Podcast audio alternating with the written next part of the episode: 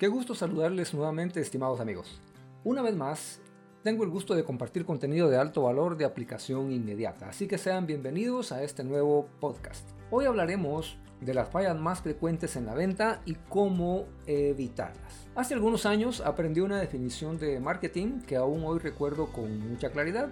Se trata de una definición del doctor Philip Kotler, considerados por muchos como padre del marketing, la cual dice así. El marketing es un proceso social y administrativo mediante el cual grupos e individuos obtienen lo que necesitan y desean a través de generar, ofrecer e intercambiar productos de valor con sus semejantes. Durante los años que me he dedicado a las ventas, he comprendido algunos secretos que encierra la profundidad de esta definición. Por ejemplo, en el texto citado se lee o se escucha eh, grupos e individuos obtienen lo que necesitan y desean. Durante un largo tiempo me pregunté por qué el autor incluyó las dos palabras necesidad y deseo si a primera vista pareciera suficiente solamente con una de ellas, puesto que el párrafo, cuando lo observamos y nos detenemos a escucharlo, sigue teniendo o conservando el sentido eliminando cualquiera de las dos. Y debo decir aparentemente. Sin embargo, analizando en detalle, pude comprender que necesidad en el contexto del marketing se entiende como la sensación de carencia de algo, lo cual puede caer en el campo fisiológico, como tener hambre o la necesidad de alimentarse, o en el campo psicológico, como estar a la moda o mejorar la autoestima, etc. Mientras que el deseo siempre en el contexto del marketing, se entiende como la forma en la que se expresa la voluntad de satisfacer una necesidad. Por lo tanto, el deseo es un acto de la voluntad posterior a la necesidad. Eso hay que tenerlo muy en cuenta. Es decir, se puede necesitar algo, pero no querer satisfacer esa necesidad, o por lo menos no inmediatamente. En el campo de las ventas frecuentemente ocurre eso, que una persona siente una necesidad, se acerca a una tienda, se acerca o, toma el teléfono para llamar y preguntar por algo, pero no toma su decisión de compra en ese momento. Eso significa que aunque percibe la necesidad, tiene la necesidad, no está dispuesto a tomar su decisión en ese momento. Esta comprensión me dio la respuesta a algunas preguntas internas como las siguientes. Si hay personas con necesidades por satisfacer, ¿por qué somos necesarios los vendedores? ¿O por qué los productos y servicios, si son necesitados, no se venden solos? ¿O bien, por qué los vendedores debemos convertirnos en expertos en el arte de la persuasión para convencer a un prospecto a que tome su decisión de compra si ya tiene una necesidad? La respuesta es más que simple. La necesidad no implica deseo y por lo tanto una persona puede tener una necesidad pero no estar dispuesta a comprar. Eso es algo curioso, pero realmente así ocurre.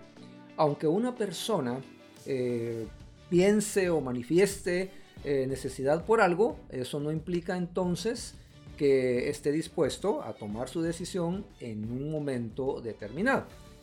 Es allí en donde entramos en, al juego los vendedores. Como ya lo he indicado en otros podcasts, vender es un proceso por medio del cual el vendedor consigue que el cliente piense y actúe de una manera no prevista por él y en beneficio de ambos. Es en este proceso que el vendedor debe descubrir, averiguar, activar las necesidades y deseos del potencial comprador y satisfacer las mismas con los beneficios, ventajas, características de sus productos o servicios a fin de persuadirle a que tome su decisión de compra. Es decir, a incrementar su nivel de deseo y se decida por nuestra oferta.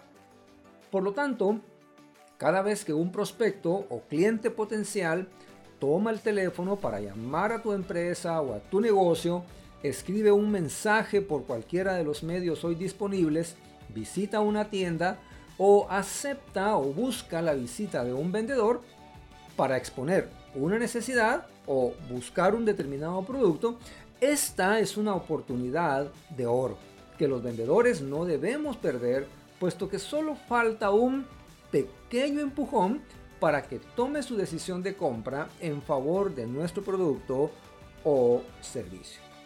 Sin embargo, es lamentable cómo muchos vendedores, bien sea en tienda o en otras formas o medios de venta, cometen algunas fallas importantes.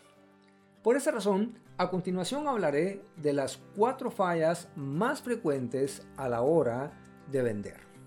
La falla número uno tiene que ver con no explorar las necesidades del cliente para conocer la verdadera carencia, vacío, dolor, expectativa que lo mueve a buscar un satisfactor. Metafóricamente hablando, tenemos una boca y dos oídos. Eso es para que oigamos el doble de lo que hablamos. Muchas veces los vendedores están inmersos en sus propias soluciones y lo peor, enamorados de ellas. Piensan que su trabajo es presentar todas las bondades de su producto o servicio esperando que el cliente se interese e incluso llegue a desearlo. Lo cual, lo que nos dedicamos a la, a la profesión de ventas, sabemos que eso no siempre ocurre. Un auténtico profesional en ventas se conoce por su capacidad de escuchar y su habilidad para formular las preguntas adecuadas y oportunas con la finalidad de identificar la verdadera necesidad del potencial cliente y presentar la solución hasta que esté seguro de que es la solución correcta a la necesidad planteada.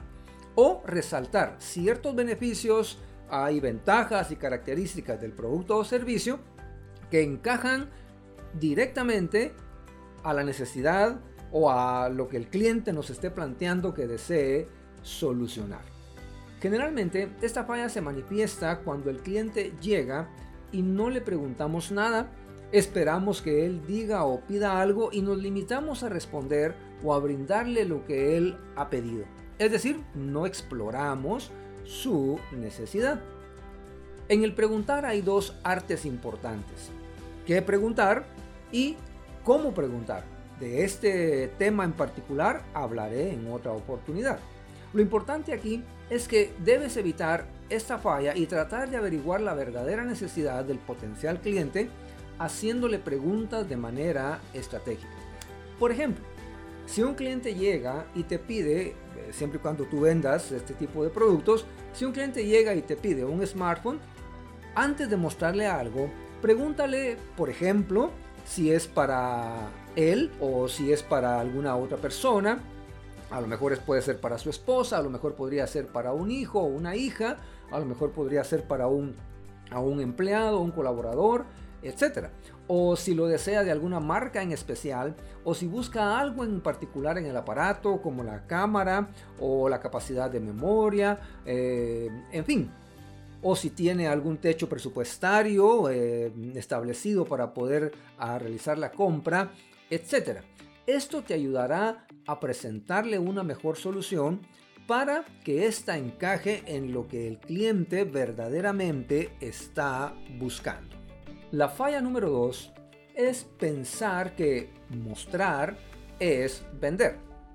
En otro de mis podcasts he dicho que los productos no se venden por lo que son, sino por lo que estos pueden hacer por el cliente. No olvidemos que tanto los productos como los servicios son precisamente satisfactores de necesidades. También he dicho que no es el mejor producto el que se vende, sino el que mejor se vende. Esto parece un juego de palabras, pero no es así. Lo que ocurre es que saber vender es lo que conduce verdaderamente a lograr resultados en venta. En otras palabras, los productos no se venden solos únicamente por lo que son. Tengamos en cuenta que las características del producto no venden, sino que son los beneficios y las ventajas, el valor que el cliente logra con eso que le estamos ofreciendo que se ajusta a su necesidad. Entonces, dependiendo del tipo de venta, simplemente leer, decir o mostrar las características del producto no es vender. Tenemos que convertir esas características en beneficios y ventajas y conectarlas con la necesidad del potencial cliente. hablar de los usos, combinaciones, resultados, aplicaciones, economía, etcétera, que el cliente puede tener al adquirir nuestro producto o servicio. Por lo tanto, debemos procurar enamorar al cliente, tratar de llegar a sus emociones, ayudarlo a tomar su decisión de compra aplicando técnicas de venta. Ten en cuenta entonces que los productos o servicios no se venden por sí mismos o por simplemente mostrarlos. Por ejemplo, sigo con, con el caso del smartphone. Si solo le muestras el smartphone en su caja, esperando que se venda solo, esto no ocurrirá. Debes hacer coincidir sus características, las del smartphone, con las necesidades que te haya planteado. Es decir, si lo que el cliente busca es una buena cámara, habla de la calidad del lente, de la velocidad de obturación, de las diferentes opciones para tomar fotos, de la capacidad de almacenamiento para las fotografías, etc. Eso hará que el cliente perciba que lo que tú le estás mostrando encaja precisamente con la necesidad que te ha manifestado. Así que mostrar no es vender. La tercera falla es la falta de capacidad e impulso para lograr el cierre. Este es uno de los errores más costosos y más comunes en los vendedores porque hace que se pierdan valiosas ventas. Está comprobado que solamente un mínimo de clientes potenciales tiene la racionalidad y la paciencia para escuchar en forma calmada y mostrando interés los argumentos o las historias que le presenta el vendedor. Frecuentemente, cuando un cliente está a punto de tomar su decisión, suele levantar un mecanismo de defensa que en el lenguaje de las ventas le llamamos objeción. Es decir, asumir una posición momentánea contraria a la argumentación del vendedor, algo así como para evitar comprar cuando sí se quiere comprar. He dicho también en otros artículos que una objeción es una buena señal de que el cliente se ha interesado. Esta, las objeciones, no son más que una valiosa oportunidad para contrarrestar o rebatir los argumentos planteados por el cliente y una vez satisfechas sus dudas o temores, tratar de pasar al cierre. Entonces, como ya lo dije, las objeciones son una señal de cierre a la cual debemos estar atentos. Cerrar una venta significa tratar de inducir, convencer o persuadir al prospecto para que tome su decisión bajo su propio convencimiento. En esta parte muchos vendedores fallan, puesto que no saben cerrar. Se quedan hablando sin parar del producto, del negocio, de su tienda, de lo que sea, de las facilidades y no dejan de hablar, argumentando o lo que es peor, se quedan sin nada más que decir, puesto que ya lo han agotado todo. Un profesional en ventas tiene lo que se conoce como actitud cerradora, o sea que desde que comienza su charla de ventas ya está pensando en cerrar. Para lograrlo se necesita aplicar técnicas de cierre, las cuales también abordaré en otro podcast más adelante, hacer las preguntas de cierre que conduzcan a concretar la venta y, como ya lo dije, inducir al potencial cliente a que tome su decisión.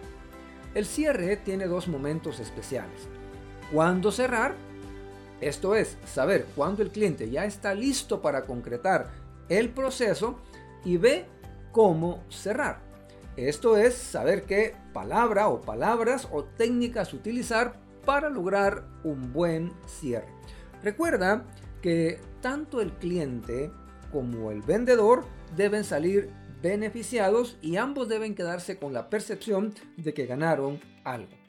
En síntesis, si no tienes impulso y actitud cerradora, lo que no lograrás concretar ventas. Continuando con mi ejemplo de los smartphones, bien puedes preguntarle al potencial cliente, de estos dos aparatos, ¿cuál le gusta más? ¿El A o el B? O bien, lo va a llevar con una línea postpago o con el sistema prepago. O bien le puedes preguntar, ¿desea que le ayude a personalizarlo o prefiere hacerlo usted? La respuesta a cualquiera de estas preguntas te dará la clara indicación de que el cliente ha tomado su decisión de compra. Por eso es importante que conozcamos buenas técnicas de cierre para que el, mismo cliente se convenza y nos dé la señal definitiva de que ha tomado su decisión de compra. La cuarta y última falla que veremos el día de hoy consiste en no aprovechar las oportunidades para realizar venta cruzada. Quizás eh, no habías escuchado el término de venta cruzada, así que brevemente diré que la venta cruzada consiste en ofrecer productos o servicios complementarios relacionados, adicionales o diferentes al producto principal que el cliente está adquiriendo.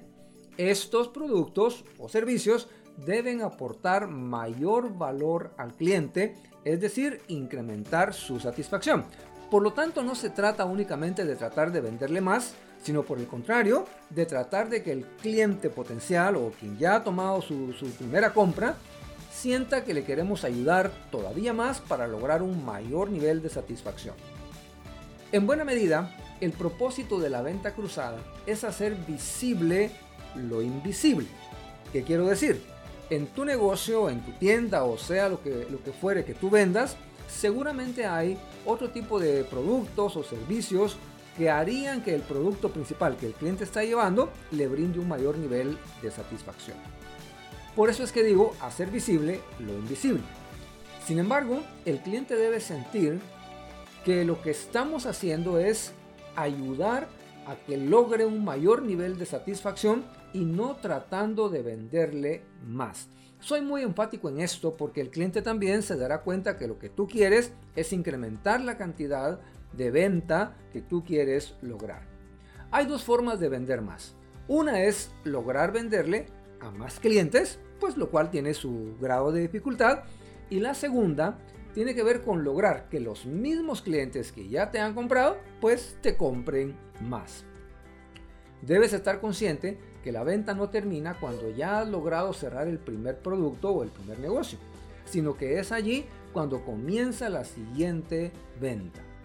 Hacer venta cruzada no es hacer la clásica pregunta, ¿desea ver o llevar algo más? Porque la respuesta a esta pregunta en el 98% de los casos es un rotundo no, gracias.